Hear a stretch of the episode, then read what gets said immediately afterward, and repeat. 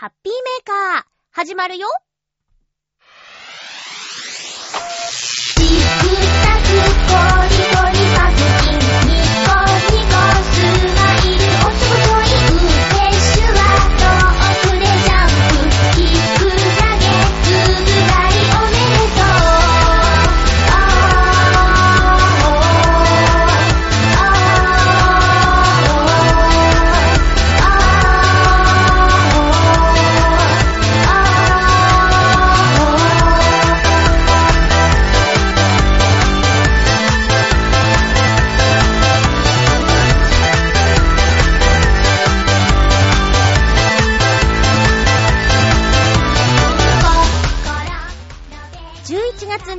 日、まゆっちょのハッピーメーカー。この番組は、ハッピーな時間を一緒に過ごしましょうというコンセプトのもと、ちょわへよ .com のサポートでお届けしております。もう全然思い当たる節がないんですけど、やってしまいました。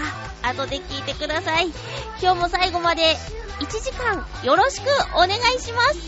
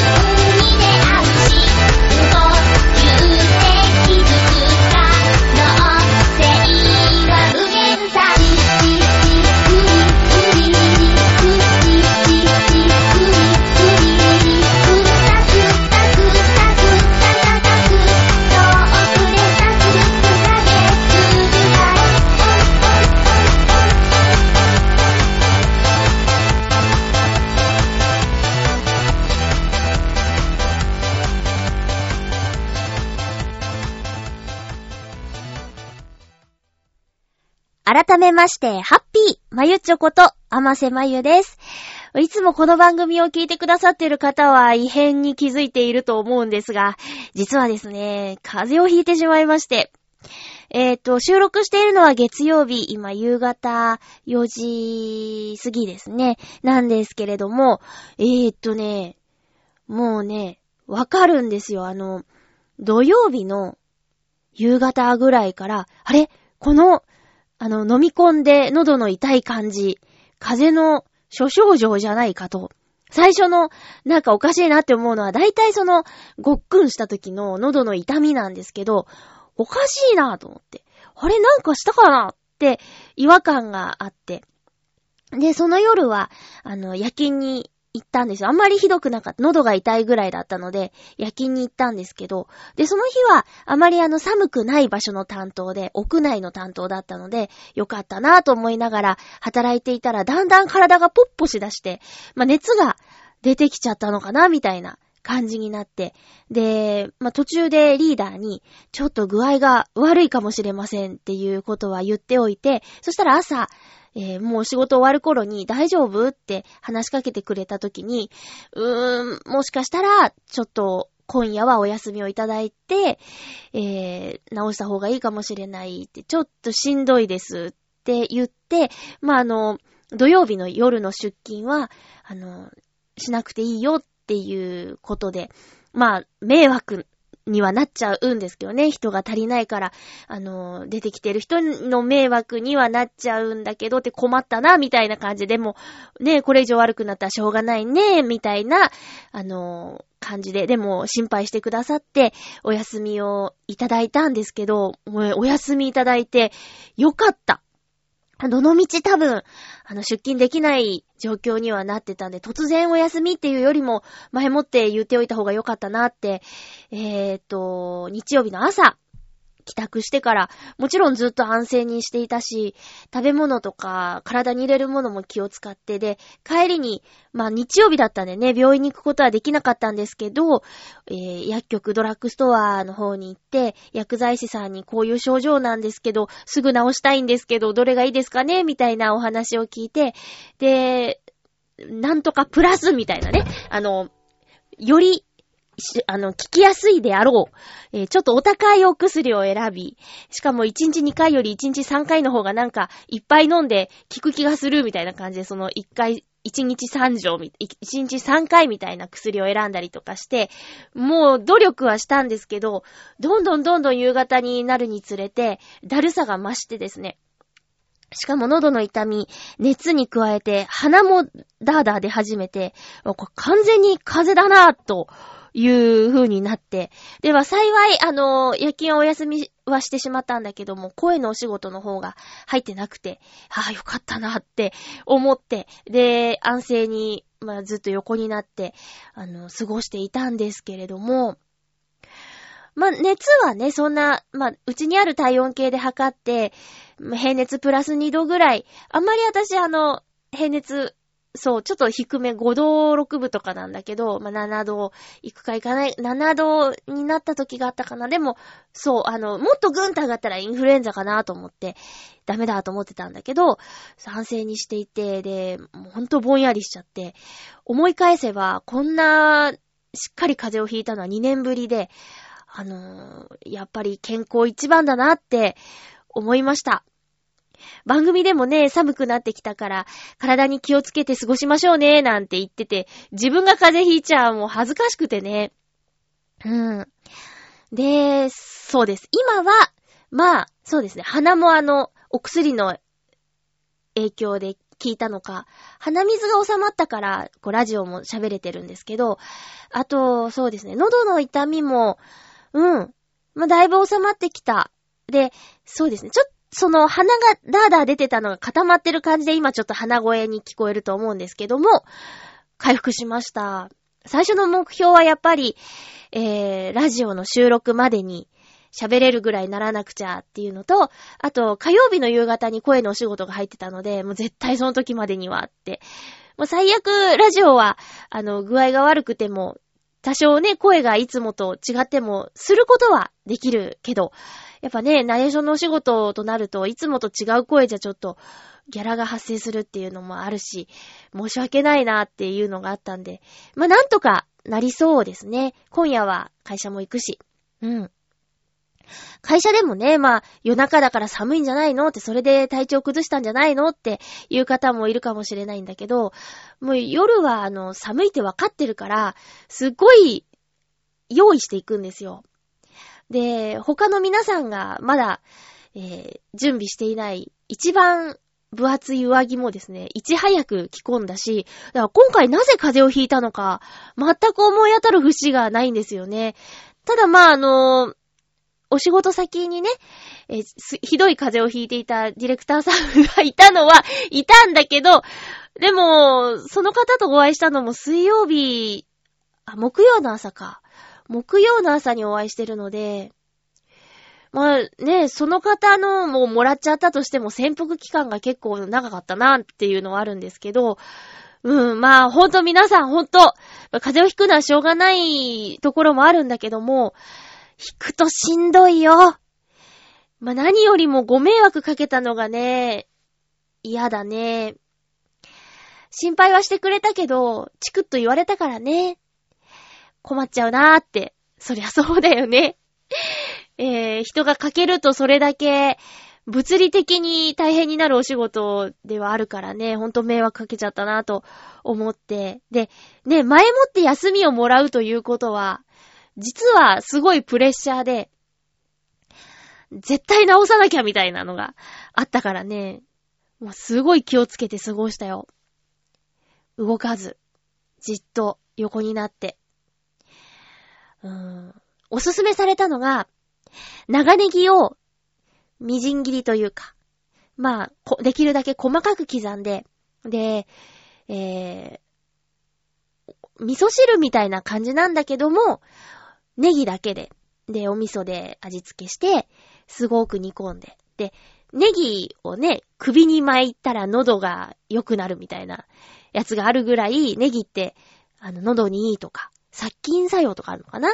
で、それをおすすめされたので、あの、友達は作りに来てくれて、ほっとありがたかったけど、なんかそこまで体壊したのって、久しぶりだったから、弱っちゃってね。うん。あ、で、今は大丈夫です。今は。ちょっと、もうちょっとちょっと鼻声なんだけども、あの、元気ですよ。で、私は休みの間に、あの、あれ始めちゃいましたよ。えー、なんだっけ。動物の森のスマホ版のやつ。今、ね、すごく周りでやってる人たくさんいるし、たくさんいるから、サーバーが、ダウンっていうか、なんか繋がりにくいとかっていう、えー、話もあったりしたんですけど、えー実は私、あの、ついにスマホをですね、iPhone 5S から8プラスの方に変えまして。それを変えたのをきっかけに、あの、動物の森、あと、変えたのきっかけにっていうか、寝込んでて何もしなかったからっていうのもあるんだけど、えー動物の森を始めました。あれよくわかんないんだけど、フレンド登録とか、なんか全然知らない人と繋がるより、リスナーさんでもしやってる人いたら繋がります？なんか、どうしたらいいんかね？えー、わかんないですけども。あの、あんまりゲームしないタイプなんですよ。私。全然なんですけど。えー、とりあえず今んとこは楽しくやってます。うん。以前あの、リスナーさんからいただいたディズニーのマジカルキャッスルっていうゲームに少し似てるかな。うん。ま今んとこはね、やってますよ。ずっとやるかはわからないけどね。iPhone プラス8っていう機種に変更したんですけど、あのー今ね、スマホで本が読めたり、雑誌が読めたり、あと漫画が読めたりってする中で、5S っていう機種は多分今出てる iPhone の中で一番コンパクトなもので、そういうものを読むのにはあまり向いてなかったんですよね。それで、えーっと、次機種変更するときに悩んだんですけど、一番小さいのから、えー大きいのに、一番大きくはないんですよね。iPhone X が9プラスよりも、えー画面は大きいということなんですけど、どうしてもちょっと iPhone X に魅力を感じなかったので、8プラスの方にしました。悩んだんですけどね。まあ、でも今んとこ、あの、重たいし、です。機種が。機械本体自体が。重たいけど、あの、ちょっとね、漫画を読んでみたんですよ。そしたらね、拡大することなく、さっさっさって読めるから、こううまく使えば、あの、だいぶ、その iPhone のおかげで、えー漫画に触れる機会が増えるかもしれないですね。えっと、ちなみに今まで Y モバイルさんで契約してたんですよ。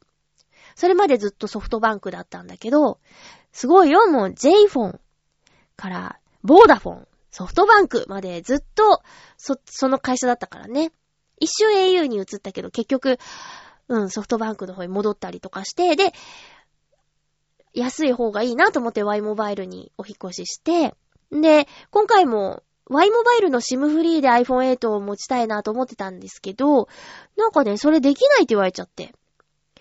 で、困ったなと思ったら、今の Y モバイルからソフトバンクに乗り換えする方にはサービスがあるかもしれませんよ、みたいなことをお店の方に言われて、ソフトバンクに話聞きに行ったら、まあ、あの、本体代分割払いとかで、えー、そんなに今と変わらないで持てるっていうことで、じゃあ、一家はソフトバンクでって申し込んだんだけど、なんやかんや後でついてね、結局、なんだろう、まあ、1万円にはならないけど、7、8000円にはなっちゃうんかね。まあ、本体代を分割で払ってるっていうのもあるんだけどね。iPhone の場合、なんか、保険に入るとかっていうのが必須らしくって、ガラス面だとか、まあ、落とさなきゃ壊れないんだけど、壊れた時の修理を、してくれるとかっていう保険？うん。あとはバッテリーを無料で交換してくれるだっていうのがあって、月々1200円か1300円ぐらい保険にかかっちゃうんだけど、あとなくした時に探してくれるとかなんやかんやあるんですけど、で、バッテリーをじゃあ、交換するときに保険に入ってなくて、それまであの落とさないように大事に持って、壊さないように大事に扱って、バッテリーを、じゃあそのタイミングで現金で払えばいいじゃないかっていう話もあるんで調べてみたんだけどね、バッテリー交換に1万円ぐらいかかっちゃうみたいで、じゃあ保険入っててもいいかなっていう風になっちゃいました。だから、その、基本使用量的にかかる値段はもうどうしてもしょうがないから、いろいろとその、スマホがあることで、使える便利な面を駆使してお得感出していくしかないかな。あの D マガジンっていうのね、すごく興味があって雑誌が、読める月額500円ぐらいで雑誌が100冊以上読めるっていうやつなんだけど、そういうの、コンビニであの雑誌のコーナー立ち寄って、例えばなんか簡単レシピとか時短料理とかっていうタイトルがついた主婦雑誌とかね、収納特集とかもう散らからない片付け特集みたいなのを見ると、ちょっと手に取っちゃったりとかするので、あと、えー、最新カフェ巡りとか、えー、大人一人旅とか、そういうのなんか買っちゃうことあるんですよ。そういうのを、えー、うまいこと使って、ちょっとでもトントンぐらいにはしたいかなって、えー、安くスマホ使って雑誌を買っちゃうのと、ちょっとスマホ代高いけど、雑誌のそういう読み物を、え、読んで、情報を入れるとかっていうので、トントンにはしたいなって思ってます。今回ね、結構いろいろ悩んだんですよ。シムフリーとかのこととか。でもやっぱりね、機械音痴だったりとか、あといざという時のこと考えると、そういうショップがあるお店の方が私には向いてるかなーなんて思いました。うん。なので、皆さんもね、今どんな風に使ってるかわからないけど、あの、たまには、こう乗り換えではなくて、プランの見直しみたいなことでお店行ってみるといいかもしれません。うん、そういうのあるんだってびっくりしたこと結構あったんでね。ということで、あの、iPhone 8 Plus。えー、もう、最近のそういう iPhone とか、最近のスマホって、今まで2年使うとちょっとおバカさんになってきてたけれど、もうちょっと長持ちするんだっていうお話を聞いたので、4年、ないしは5年は使っていきたいなと思っています。そのためにもあの、破損しないようにね、気をつけて使っていきたいと思います。えっと、ちょっと聞き苦しい、お聞き苦しい放送になっちゃってるかもしれませんが、よろしくお願いします。えー、っと、では、今回はこのコーナー。浦安のお話。もうこのままいっちゃいそうですね、タイトル。え、っと、今回はですね、私がナレーションで、ナレーターとして参加しているぐるっと浦安の放送内容について、ちょっと触れてみたいと思います。ぐるっと浦安は JCOM で放送されています。浦安市川と江戸川区かな、えー、3カ所 JCOM のエリアで放送されています。なので、この辺りに住んでいない方は、ちょっと見ることができないものなんで申し訳ないんですけれども、基本的に浦安のお店の情報や、えイベントの情報などをお伝えする番組で、もう10年やっているんですよ。タイトルは途中ね、ホームタウン浦安からぐるっと浦安に変わったんですけど、メイン MC は、洋一郎さんがずっと務めています。女の子、えー、相方の女の子はもう何人も変わってるんですけどね。初代は、ゆみちゃん、そしてきょんちゃん、えー、と、えっと、コニタン、えー、ミカちゃん、そして今、タカミ。ミカちゃん、うん、ユミちゃん、キョンちゃん、コニタン、ミカちゃん、タカミ、5人目か。今5人目の女性のアシスタントがいるんですけれども、なんとこの、洋一郎さんのパートナーになると、今季が早まるっていうね、幸せになれるっていう。あの、伝説がありまして。でも、高見もね、あの、もしね、結婚とかしても、番組やめないでねって今から番組内でね、洋一郎さんが声をかけていますけれども、そんなぐるっと浦安という、えー、すごくローカルな浦安市フューチャーした番組のナレーション、私も、えー、でも7年、8年ぐらいナレーションで参加させていただいています。まあね、あのー、めちゃイケが終わるとか、なんとかが終わるなんてテレビでよく言いますけど、7年、8年も同じ番組に関わらせていただいているのはすごくありがたいことで、あの、本当亡くなったら寂しいなと思っているんですけれども、そんなぐるっと浦安。えー、今はですね、月に3回更新。1日、11日、21日の3回更新されます。そして1日に3から4回放送されています。なので JCOM で視聴可能エリアの方は、テレビをつければもしかしたら、ぐるっと浦安やってるみたいな感じがありますね。今回のぐるっと浦安は、11月21日から30日の放送分、テーマはね、えー、ヘルシーなお店ということで、ルビナというヘルシーチョコレートのお店と、ヘルシーボーイというイタリアンのお店に行っています。ルビナさんは、えー、ヘルシーチョコレートのお店なんですけどね、あの、店長さんが自らボクサーということがあって、あとスポーツトレーナーというお仕事もしていて、えー、体調管理、カロリーとか、そういうダイエット、減量的なことに、あの、とても厳しいというか、お仕事柄そういうことをしなきゃいけない方なんですけども、そういう減量しなきゃいけないとか、体作っていかないといけない方でも、たまには甘いものが食べたくなるよねっていうところから、そういうのがあまり世の中に存在してなかったらしいんですけど、だったら作っちゃえっていうことで、おからなどなど使いまして、おから大豆など使いまして、あの、美味しく健康にヘルシーに食べられるチョコレートを作っているお店なんですね。で、通販もやってるんですけども、まあでも、作業工程とか、あと、いろいろなことから、ちょっとお高いんですけどね。私も、あの、お店行って試食させていただいたんですけど、全然あの、豆腐感がないんですよ。ちゃんとしっかりチョコレート。うん。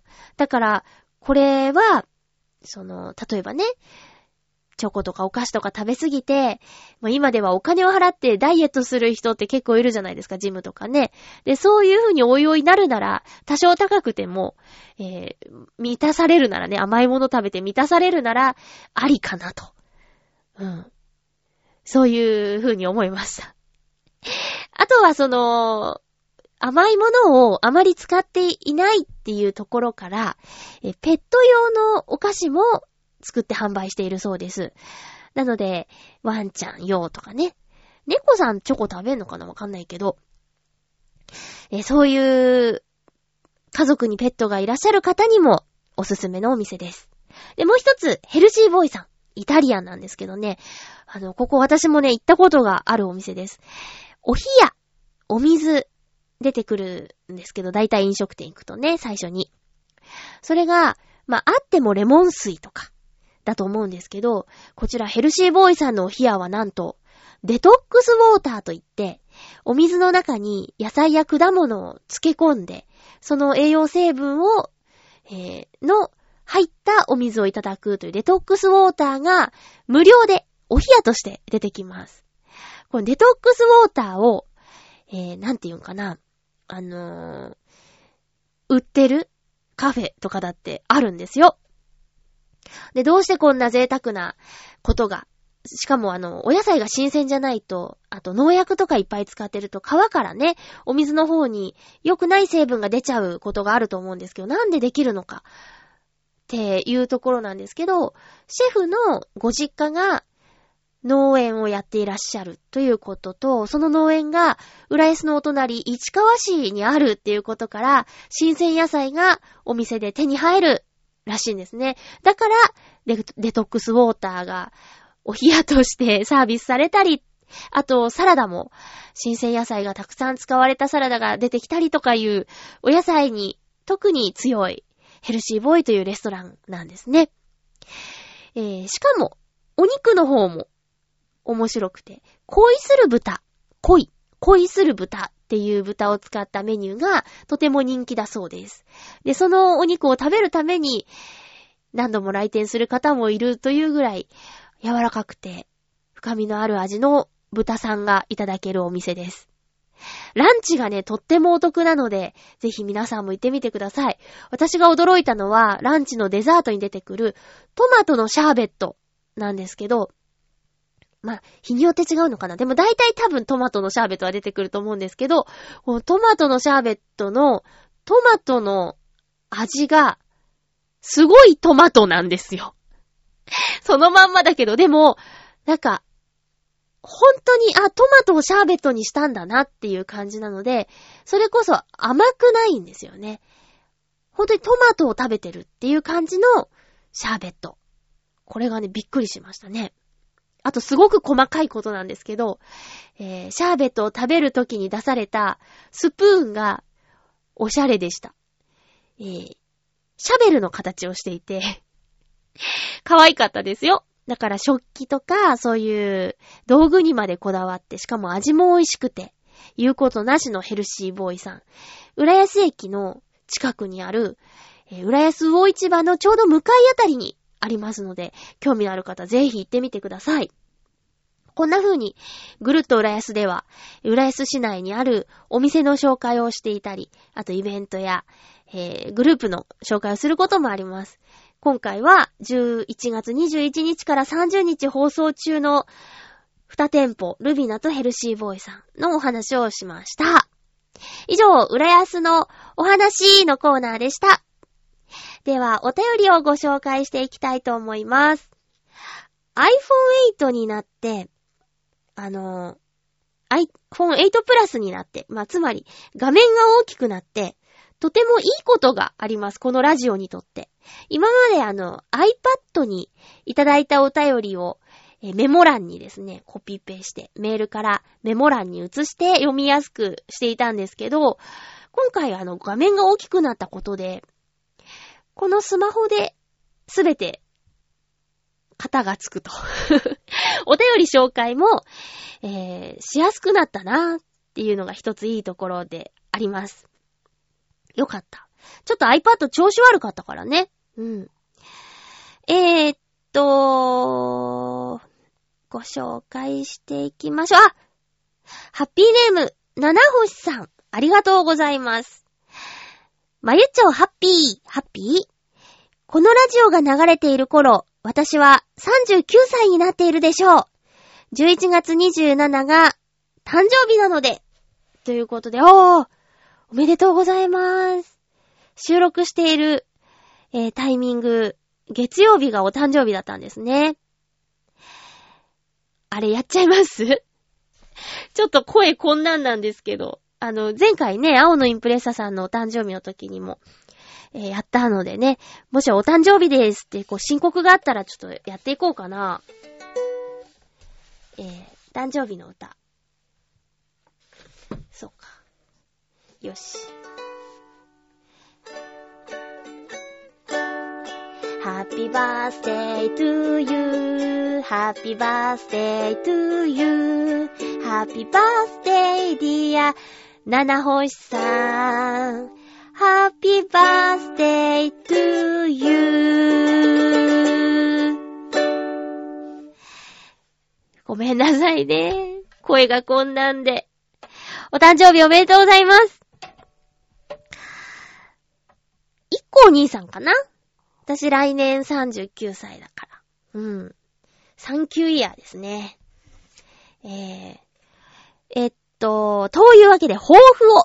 ああ、39歳お誕生日に掲げる抱負。えー、何個かありますね。今年取れなかった行政書士と簿記の資格を取ること。試験日が2018年の6月と11月。おーへえ、1年後、あと半年後、頑張って。あと、体重を夏までには90キロ以下にすること。ほう、今結構大きいですね。90何キロとかなのかな。そっか。ちょっと思ってたより大きかったな。頑張って、頑張ってください。同じく夏までには今飲んでいる薬を半分くらいに減らすこと。これをマユッチョに勝手に承認となってもらい、誓いますそれでは、ということで。ありがとうございます。ぜひぜひぜひ、あの、達成したら連絡ください。無理のない範囲でね。でも、こうやって言葉にして宣言するのは、すごくいいことだと思います。なんとなく思ってるだけだったり、自分の中だけに留めておいたら、ね、ちょっと甘えてしまう部分もあるかもしれないけど、こんな風に、あの、私に承認になってもらい誓いますっていうことなんだけど、つまり、このリスナーさんも皆さん聞いてるからね。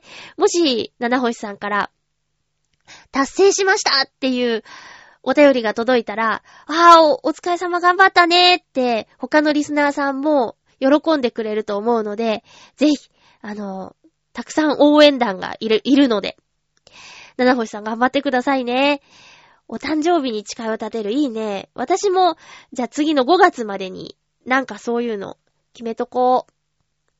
あの、お誕生日の誓い。なんかね、お誕生日のたびに、やりたいことや行きたい場所を100個ぐらいリストアップしてるっていう方がいて、私ちょっとそれ次回真似したいなと思います。39歳になるってことは、39歳のお誕生日に誓いを立てるってことは、40歳までにしたいことを考えるってことだとも思うので、40歳までにやりたいことや、行きたい場所や食べたいものとか、リストアップして、一個一個なんか叶えていけたらいいよね。その遠い、大きな目標を立てるのももちろん、人生が潤っていいんだけど、あの、すぐできそうだけど、なんか、なんかやってないこととかでも、立てて、こう計画立てて、で、達成できたら、やったーっていう、こう、達成感を味わうっていうのもすごくいいことなんだって。そんな感じで、七星さんも、この三つはなかなか、もしかしたらね、ご本人にとっては、とても大変なことだとは思うんですけども、もっと、えー、と、例えば、絶対1時までに寝ようとか、夜更かししないようにしようみたいな、あのーこととか、ちょっと頑張ったらできそうなこととか、も、あの、2、3個ね、決めてみるのもいいかもしれませんね。うん、ハッピーメーカーに毎週お便りを出そうとか。それも結構大変か。結構大変だよね。いつもありがとうございます。七星さん、改めてお誕生日おめでとうございます。そして、嬉しい報告待ってますね。ありがとうございました。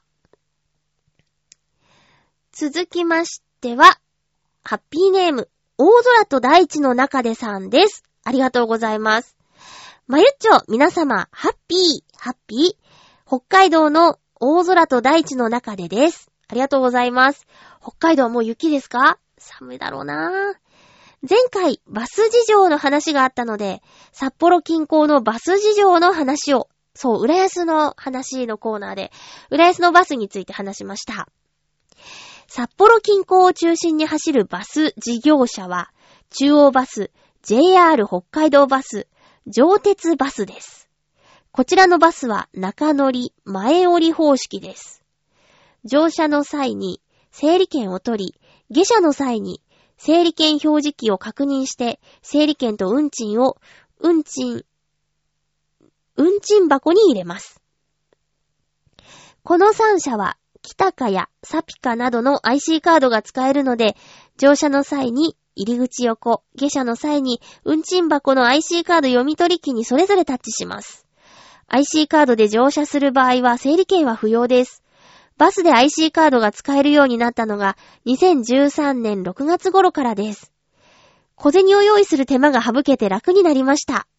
一部の高速バス路線でも IC カードが使えます。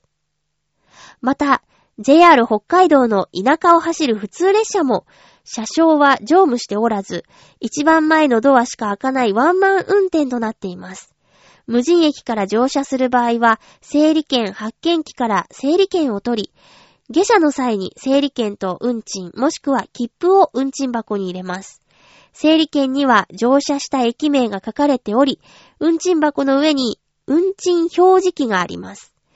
下車する駅が駅員のいる駅であれば、ホーム側のすべてのドアが開き、整理券と運賃もしくは切符は駅係員に渡します。ただし、窓口営業時間外、特に夕方から翌朝早朝までは、駅員が不在のため無人駅と同じ扱いになります。東京近郊のバスに乗る場合は、運賃前払いの事業者があるので、事前にサイトなので確認した方が良さそうですね。東京近郊？うん。ありがとうございます。北海道のバスの話だったよね。岡山と、私の地元もそうだったから、中乗り前降りで、行く先によって運賃が変わるっていうの、だから、この、えー北海道の中央バス JR 北海道バス上鉄バスと一緒ですね。うん。途中から電車の話になって、最後東京の話になったけどね。そう、ほんとなんか IC カードは便利ですよね。私の記憶が間違っていなければ、えーっと、自分の住んでいるお家から、えー岡山駅とか、倉敷駅とか、ちょうどその間ぐらいにお家あったんですけど、470円とか、そういうちょっとバラバラした金額を用意しなきゃいけなくて、やっぱり降りるときにピタッと小銭が揃ってるとスムーズに降りられるし、後ろの人に迷惑かけないし、みたいなのがあって、緊張して握ってた記憶がありますね。で、両替のタイミングも、走行中はね、あまり動かない方がいいし、だから、あ、やばい、ないっていう時に、信号待ちのタイミングでせせせって、こう前の方に行って、ガラガラガラって、えー、両替してとかっていうタイミングを見るとかね。結構大変だったけど、IC カードがあるから、IC カードにチャージさえしていれば、えー、さっとね、えー、できるっていうので、本当に便利になりましたよね。キタカとサピカ。懐かしいな。あの、IC カードを、こうちょっと、なんかのきっかけで数枚手元にあったから、集め始めた時に、北海道のサピカとキタカをね、いただいたことありますよね。ありがとうございます。大空と大地の中でさん。お便りありがとうございました。詳しいですね。漢字がたくさんあったし、すごいたくさん、うんちん、うんちんって言った気がする。えーっと、続きましては、ハッピーネーム、青のインプレッサさん、ありがとうございます。まゆっちょさん、ハッピーでございます。ハッピーでございます。さて、モータースポーツはオフシーズンですが、ファン感謝祭イベントがあって、行きたいのを我慢しております。そうなの？行けないのかな？やっぱ遠方だと難しいよね。だって、10月末にレースを見に行って燃え尽きちゃったもんね。あ、燃え尽きちゃったんだ。そっか。でも行きたいけど我慢してるんだね。写真の編集も終わったし、年賀状のリストを作らなきゃいけないし、大変ですなぁ お疲れですなぁ青のインプレッサーさんありがとうございます。これをさ、あの、楽しいことだってしたら、もうちょっと気分的にね、変わりそうだけど。そうか。偉いですね。写真撮ってちゃんと、それをなんとかするって。私どっか旅行行ったりしたら、撮るだけ撮って、なんかぐちゃっとなったまんまだもん。なんとかしなきゃなって思ってるよ。会社で一緒だった、今違うんだけど、今いないんだけど、男の子がなんか、結構テキパキしてる子で、あまっさん、10分でできる仕事は、ちゃんと早くやった方がいいって、何日か経ったら10分で終わってたのが、30分1時間ってかかっちゃいますよって、思い出すところから始めるからねって言ってて、そうだねーってなって、で、その子は、あの、家で、ちょっと事務仕事するときとか、もう座らないんだって。そのためにカウンター用意したって言ってたよ。立って、もう10分で終わらせるって言って。徹底してるなーって思ったけどね。まあ今別の夜勤の仕事じゃない別の仕事にいます。管理職してた子なんだけど、うん、だいぶちょっと、そうね、力を持て余してたかな 今何してるんだろうね。えー青のインプレッサさん、ありがとうございました。続きましては、ハッピーネーム、ブルーニさんからです。ありがとうございます。えー、まゆっちょ、ハッピー、ハッピー。先週の放送ですが、私が思うに、頑張るって言葉は、努力している人を見て出る言葉、気持ちだと思います。あの人本当に頑張ってるよなぁとか、あの人の頑張りには勝てませんとか。自分は頑張ってる。努力は足りない。なんて思うのはただのエゴ。他人がその人を見てどう思うか、思われるか。それが一番大事なんだと思います。ということで、ありがとうございます。私先週あれだ。自分全然頑張ってないんですよ、みたいな話を長々しちゃったやつだ。ごめんなさい。そっか。エゴか。うーん。そう。エゴ。エゴ。努力が足りないエゴ。そっか。頑張ってますねって言ってくださった方に対して、良くなかったかな。良くなかったね。ありがとうございます。これからも頑張りますとか。そんな感じかな。うーん。そうだよね。頑張ってますねって言われて、いやいやいやいやって言われたら言った方が悲しいよな。エゴか。すいませんでした。そうだよね。ちょっとタイミング的にね、ああいう話しちゃいましたけど、えー、うん。申し訳ない。なんて言ったらいいんだろう。なんて言ったらいいんだ。なんか、頑張りますっていうのもなんか、なんか違う気がして、そうですね。って、そうだねって今すごく思ってるんだけど、なんか足りない気がして。うーん。ご指摘ありがとうございます。か。な。そうだね。言ってくれてありがとうございます。エゴを聞かされてもね。うーん。ありがとうございます。すいません。ちょっとコメントが出てこなかった。ブルーさんありがとうございました。続きまして、えい。お、ハッピーネーム、サバの味噌煮さん。ありがとうございます。ライブの感想いただきました。ウクレレ弾き語りイマジネーションライブの感想ですね。まゆちょさん、ハッピーです。ハッピーです。イマジネーション、拝聴しました。うまいじゃないですか。本物のライブもこれくらいゆったりやればいいのに。焦っちゃったかんね。と思ってました。笑い。めっちゃ癒されましたよ。ありがとうございます。いろいろ大変なことも多いですが、ポジティブに頑張っていきましょう。応援してます。先週ほんとひどい放送だったんだな、きっとな。ネガティブだったんだな。ありがとうございます。また聞いてください。うん。イマジネーションライブね。えーっと、ゆったりね。ゆったりしすぎてたところもあるけど、ゆったり。そうね、ウクレレはやっぱりあの、癒しの音色だって言って、癒しの音色だからね。あの、十何歳だっけ？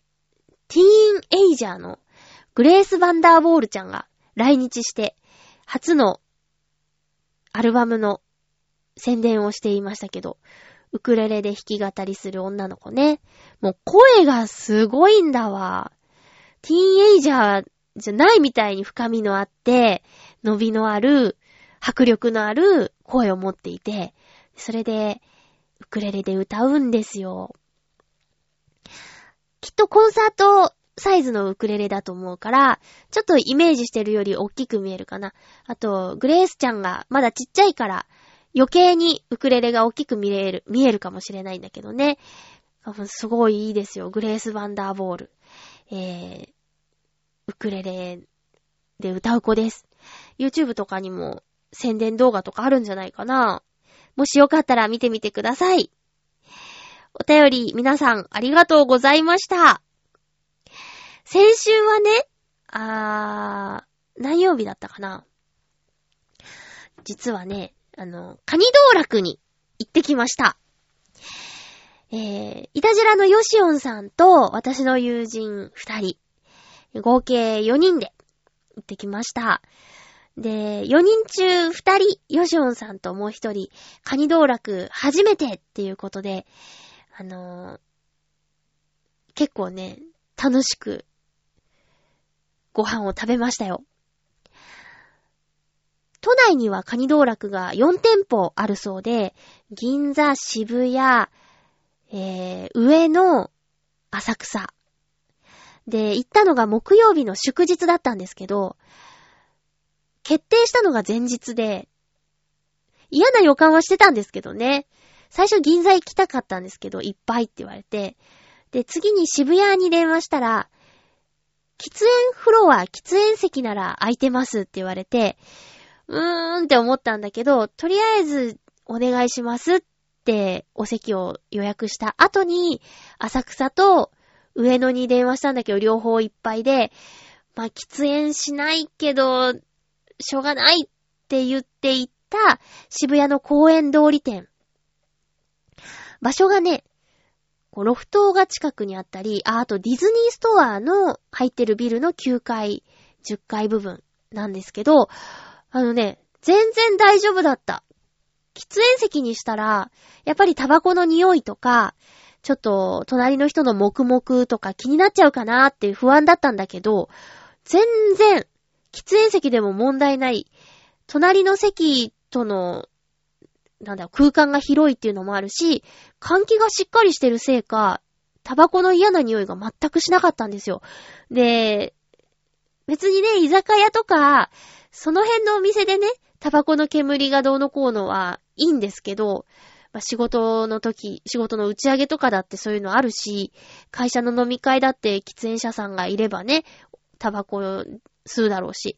ただ、カニ道楽って、ちょっと気合い入れていくお店なんですよ。私にとってはちょっと高いし。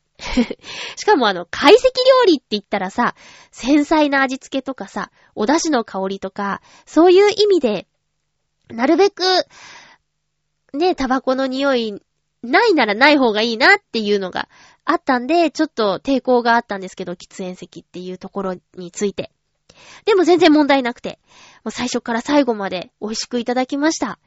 まあ、いろんなコースあるんですけど、私たちが頼んだのは5000円台のコース。で、まあ、中でも一番お安いコースなんですよ。ただ私が以前カニ道楽行った時に食べたカニのお刺身と、あとカニの唐揚げが食べたくて。で、それが入ってるコースがそれしかなくて。で、他のコース、お刺身はあるんだけど、唐揚げがないんですよね。で、唐揚げの代わりに天ぷらになっちゃうんですよ。ちょっと高いコースになると。で、私は唐揚げが食べたいんだ。っていうことで、えっと、うん、その5000円台のコースを選びました。初めて行ったよっていう二人も、いいねってなってくれて、感じとしてはほっとしました。喫煙席に行って、一つ面白かったのは、タバコの灰皿がえー、カニの形をしていたことですね。こだわってるなーって思いましたね。えー、あとは、そうだなーほじほじっていう、カニの身をほじくり出す、えー、道具があってね。それが竹でできてて、以前行った時は、確かあの、ステンレスだか、そういうシルバーの素材だったと思うんですけど、竹でできてて。うん。衛生面アップなのかなーなんて思ったりとかして。皆さんもちょっとたまにはカニ道楽いかがですか？いろいろね、カニといえばカニ道楽って安直かなーなんて思ったりして、他のお店も調べてみたんですけど、カニのお刺身を出すお店はカニ道楽以外に私は探せなかったんですよ。あ、あと条件としてはコースが良かったんでね。コースにカニのお刺身が入っているっていうお店が探しきれなくて、あと唐揚げもね、なくて。まあ、大体天ぷらなんですよね。えー、っと、カニ道楽他にはね、えー、っとね、カニグラタンがあって、あと、カニの茶碗蒸し、あと、赤だしのカニのお吸い物？うん。かな？あと、カニ釜飯とかあった。で、別のコース頼んだ子は、カニの、なんだろう、お鍋と、あとカニ味噌と、って。その二つを比べたところ、お子様が大好きそうなコースと、あと、大人のお酒のつまみコース、カニ味噌の方は、そんな感じするねって言って、ちょっとずつシェアとかしたりして、楽しくいただきました。たまには、そういうね、贅沢もいいんじゃないかなって思いましたよ。あ、と考えたのが、北海道の、なんていう、市場とかから、その、タラバガニをね、丸一匹、ボイルの購入して、もううちで、カニをひたすら食べる会をしようかなとも思ったんですけど、やっぱそこそこ大きいのになると1万7、8千円するんよね。そしたら、こう、ボイルのカニをね、ひたすら同じ味のものを食べ続けるよりも、いろいろ手を加えてもらって、唐揚げ、刺身、そして茹でてあったりとか、さっき言ったね、いろんなメニューをちょっとずついただくのもいいんじゃないかなっていうことで、結局は、お店に落ち着いたっていうことですね。調べていくとね、その、ボイルのタラバガニ。まあ、私、多分他のカニ、あまり、これはなんだっていうのが見分けられないから、ついあの、タラバガニがいいってなっちゃうんだけど、タラバガニの、なんていうのかな、あの、ちょっとなんだ、足がもげちゃったやつとか、あちゃんとした商品にならないものを少しお安く売ってますっていうのがね、魅力的で、ちょっとこれ食べてみたいなぁなんて思いました。皆さん、カニいかがですか？えー、甲殻アレルギーだっていう友達がいて、でも嫌いじゃないんだ食べると大変なんだっていう、そういうさ、好き嫌いじゃなくて、体が受け付けない、でも好きなのにっていうのって本当に大変ですよね。私は多分今んとこ食べ物系のアレルギーはないんだけど、あ、でもアルコールもしかしたらアレルギーなのかもしれない。飲みたいけど、飲むと痒くなっちゃうっていうのはもしかしたらアレルギーの一種なのかもね。あの、まあ、わかってるのは赤ワインがダメ。で、最近、家で これラジオで話したかな？あの、赤霧島っていう芋焼酎を、お芋のお酒だということでね、買ってみたんですけど、これをちょっと調子に乗って、ロックで2杯目に突入したところで、うん？この感じ？と思ってこう腕をめくってみると、赤ワイン飲んだ時と同じように反転が出てて。こりゃダメだと。まあ、家ならいいんだけどね。見た目がおかしくなるぐらいで。あとは、まあ、他のお酒飲んだ時と同じで、ちょっと体が熱くなるぐらいだから、大丈夫なんだけど、ああ、これは、そうかで、芋焼酎も赤ワインも、こうなっちゃうんだなーって。ちょっとアルコール度数の高いものを飲むと、赤くて、まあ、ちょっと痒くなるっていうのは、まあ、アレルギーだよね。残念。悲しいよ。ボージョレーヌーボー、ボジョレーヌーボーか。ああいうのもね、解禁でーすって言って、ちょっとやってみたいけどね。でも飲めないんじゃしょうがないからな。こう、たしなむ程度にはっていうか、その場が盛り下がらない程度には、楽しく飲めたい、飲め、飲める方が私はいいかなって個人的にはね。全然なんか無理して飲むことはないんですけど、羨ましいなと思って、ペースを合わせて飲めるのが。12月にね、一つ忘年会があって、えー、無事にね、有給休暇もいただいたので、参加できることになったんですけど、予約の取りづらいお店なんだって。だからもうみんなのスケジュール決める前に、いついつで予約取ったけどみんな来れるみたいな あのー、お誘いだったんですよ。で、私はもうそっちのがありがたくて、決まった日程に休みが取れるか取れないかっていう風になってた方が動きやすいなっていうのがあったんで、今回はもうその決まった日程で休み取ってもいいですかって感じで、有給が取れたので、無事に参加してきますよ。どんなお店なんだろう？今から楽しみです。えー、っと、ですね。本当にあの、すいません、今日、ちょっと喋ってる間に、またちょっとなんか、おねとが、おねとが上がってきたような気がします。もう全然、なんか、内側とか、メンタルは元気なんですけど、あの、鼻の奥の方とか、さっき一瞬ね、喉もガラーってなっちゃったし、まだ、あれですね、病み上がりさんですね。もう一回薬飲んどこうかな。あんまり飲みたくないんですけどね。いや、皆さん本当に気をつけましょうね。一回風邪ひくとちょっと、ね、弱っちゃいます。いろんなところが全体的に。うん、やりたいこともスッとできないしね。困っちゃったなぁ。えー、次回は、次回はもう必ず元気に、あの、お会いできると思います。すいません、なんか、たどたどしかったり、ちょっと、コメントが出てきづらいみたいなのもあったけど、すいませんでした。